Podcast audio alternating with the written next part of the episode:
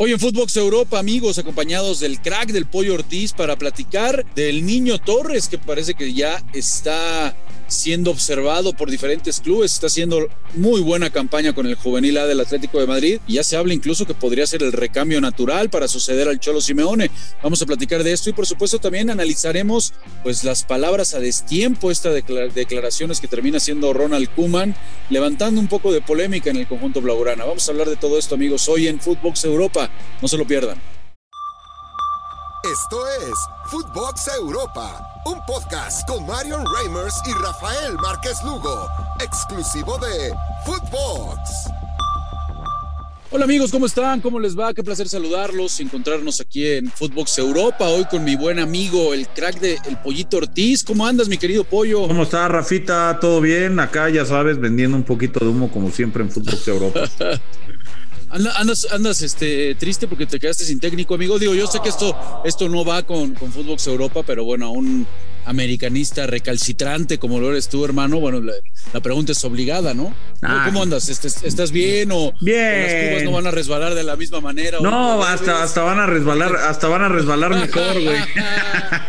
No, que le vaya muy bien, que agarre al Levante, al Eibar, equipos que puedan ratonear, no pasa nada.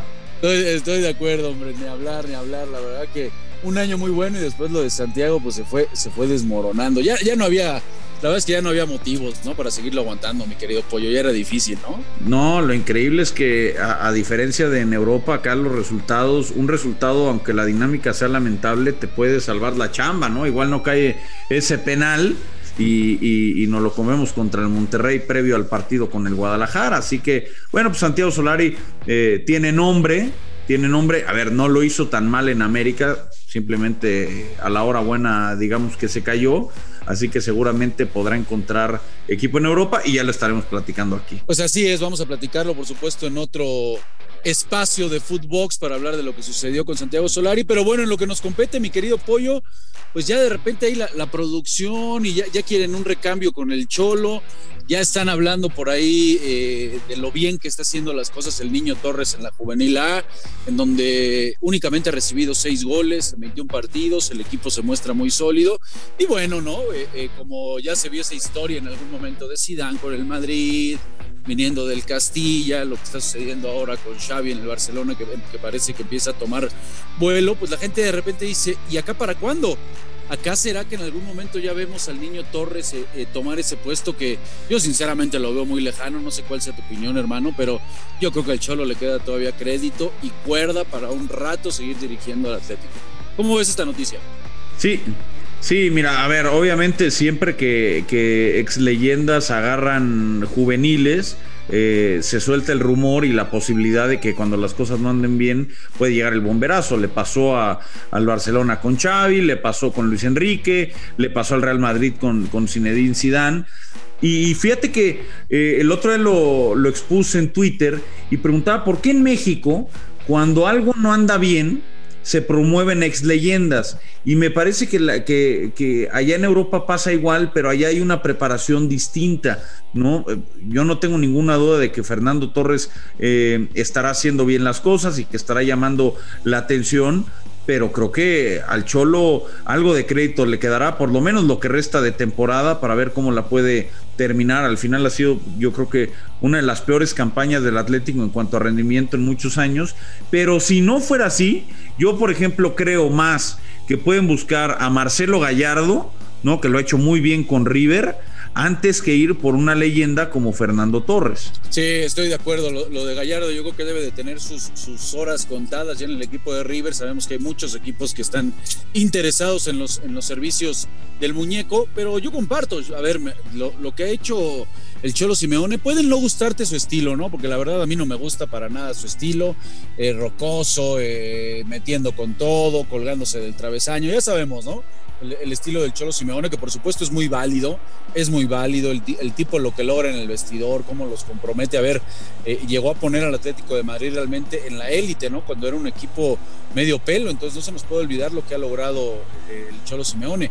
El tema es que en los últimos años, y ahí no sé si compartas, mi querido Pollo, yo creo que por ahí vienen todos sus detractores. Pues ya no es, ya no es, ya no es ese equipo humilde, que no contrataba, que no tenía figuras y en los que, bueno, eh, de, repente eh, sí era mucho más complicado el poderle pelear al Madrid y al Barcelona. Los últimos años, a ver, el Atlético de Madrid se ha reforzado de una manera brillante. Bueno, no te vas muy lejos. El último, el último, eh, caray, el último invierno de fichajes pues fue el que mejor se termina reforzando, ¿no? Bueno, en el verano más bien para este año, este año futbolístico, pues hablamos de que fue el equipo que mejor se reforzó y llama la atención, por supuesto, sobre todo en el tema defensivo, en el tema eh, de la táctica fija, cómo permite muchos goles, pareciera también que ya hay un rompimiento ahí en el vestuario. Eh, insisto, yo creo que todavía debe de tener crédito, pero la realidad es que sí debe de estar fichando con uno de los mejores planteles que le han armado, pues el peor torneo en la historia del Cholo Simeone. Y a eso súmale, mi querido Pollo, es el técnico mejor pagado del mundo. Sí, sí, la, verdad que sí. Eh, ya, ya no es ese equipo, como bien comentas, que se reforzaba del cascajo de los cascajos o que, o que hacía grandes a algunos jugadores, ¿no? Ya eh, le, han, le han puesto un plantel más ad hoc a las exigencias. Y luego eso pasa con los entrenadores que son más defensivos, ¿no?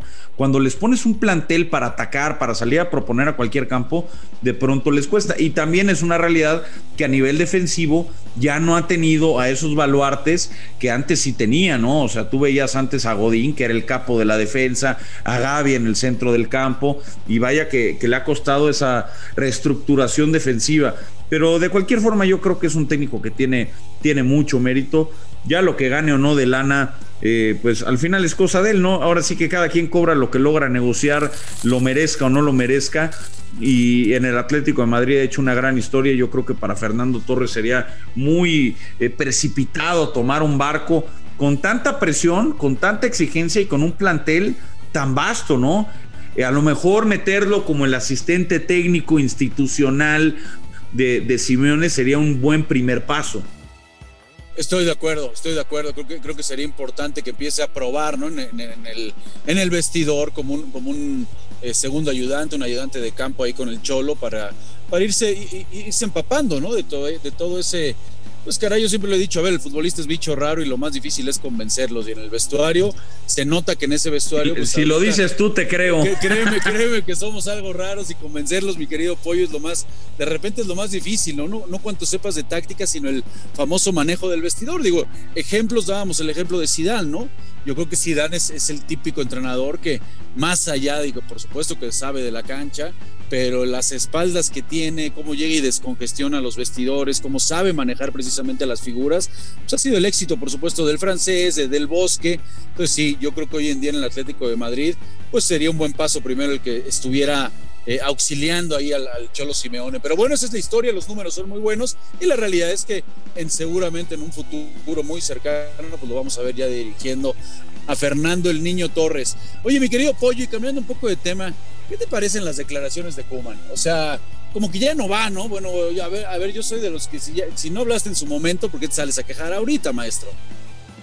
Es que es muy fácil, ¿no? Eh, para el que está. Las declaraciones, y tú lo sabes como exjugador, lo sabes perfectamente. Las cosas pueden no andar bien.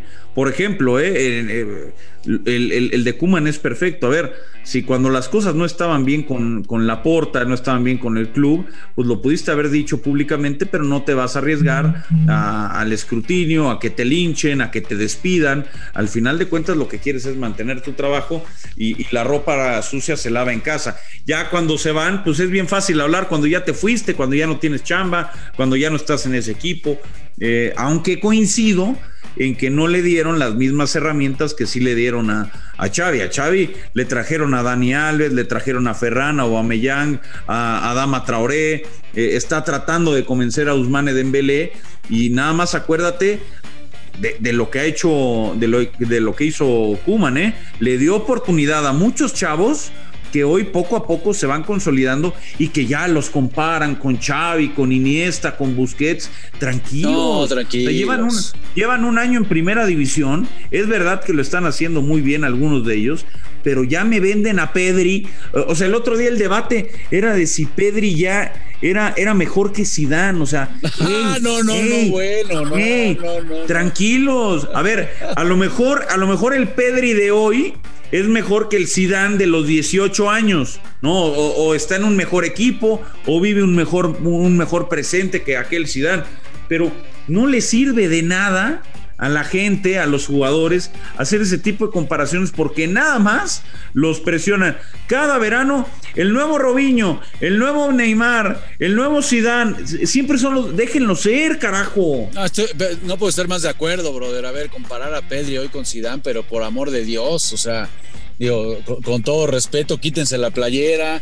Estás hablando de uno de los mejores. No, es que no, es, ni, no es ni la agujeta de Sidán, o sea, no, es ni la agujeta de Sidán. No, estoy, estoy totalmente de acuerdo en ese sentido contigo, mi querido, mi querido Pollo. Pero sí, yo, yo, el tema de Kuman, eh, y no sé si compartas, a ver, él habla, está claro que no tiene relación con la porta, bueno, por supuesto que no, no era el técnico que quería, eso está clarísimo, ¿no? Pues no llega con la presidencia de la porta, llega cuando estaba todavía José María Bartomeu. El tema de Kuman, creo yo, y ahí me gustaría saber tu opinión, es que eh, eh, Kuman va a terminar siendo, digo, no se les puede olvidar a los aficionados blaugranas que les, les dio una Copa de Europa, ¿no? Les regaló una Champions con ese golazo y demás. Es, es, es una leyenda del conjunto culé. Está perfecto.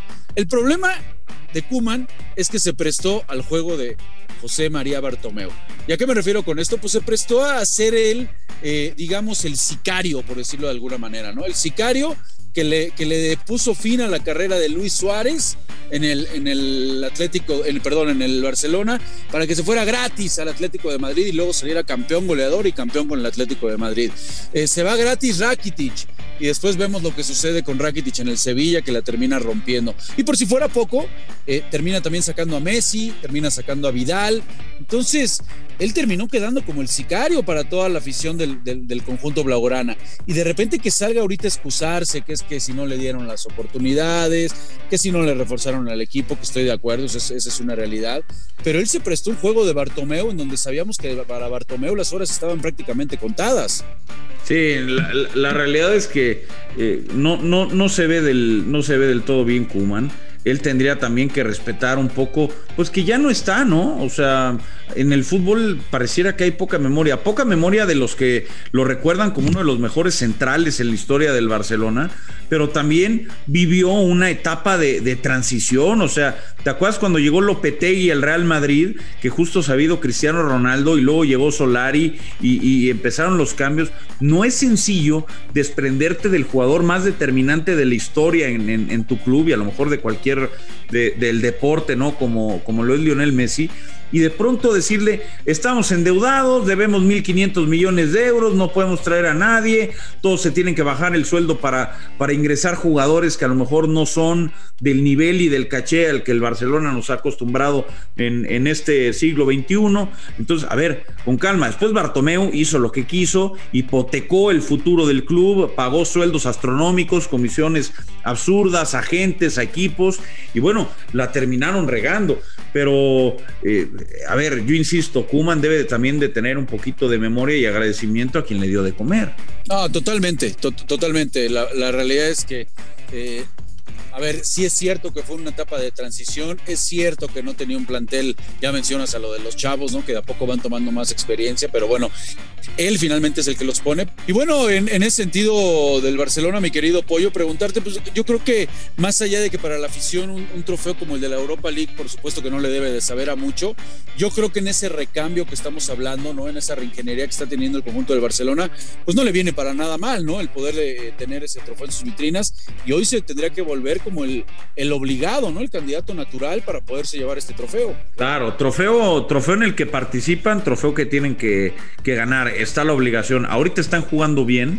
Eh, llevan cuatro partidos que están, que están anotando muchos goles, cada vez se ve más la mano de Xavi, pero creo que la prensa catalana y el aficionado eh, blaugrana está un poco eh, emocionado, ¿no? O sea, son, son los creadores de ídolos. Ahora cuando llegó Xavi estaban a, estaban a 12 puntos. Hoy están a 15 puntos en la liga, jugaban la Champions, hoy están en la Europa League, peleaban la Supercopa, ya la perdieron, peleaban la Copa, ya la perdieron. Es decir, creo que hay que tener eh, paciencia. Tienen jugadores jóvenes de mucha calidad, pero no hay que descartar, no hay que, no, hay que dejar de decir, Aubameyang era el descarte del Arsenal, Adama ya era suplente en el Wolverhampton y hoy no están peleando la liga. O sea, deben de tener también cierta, cierta mesura, aunque viendo los planteles y los equipos que hay hoy en la Europa League, me parece que sí son el candidato natural, te diría a lo mejor junto con el Sevilla, que es el gran campeón de este torneo. Pues muy pendientes de lo que vaya a suceder, por supuesto, en esta Europa League con el conjunto del Barça. Mi querido Pollo, pues hermano, gracias por acompañarnos. Antes de despedirnos, ¿cómo ves lo de lo, lo que mencionó Yañeli? ¿Se hace la Superliga o no se hace? Dice que todos están dentro, según él. Pues mira, yo creo que es cuestión de tiempo. Los que mandan en el fútbol son los dueños y tarde o temprano creo que le van a ganar el pulso a la, a la UEFA.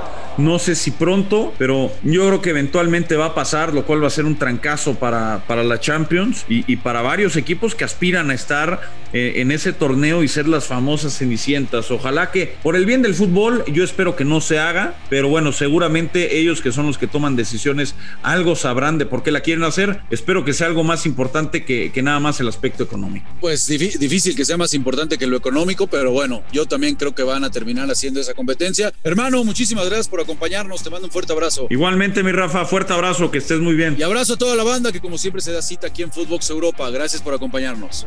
Esto fue Footbox Europa, un podcast exclusivo de Footbox.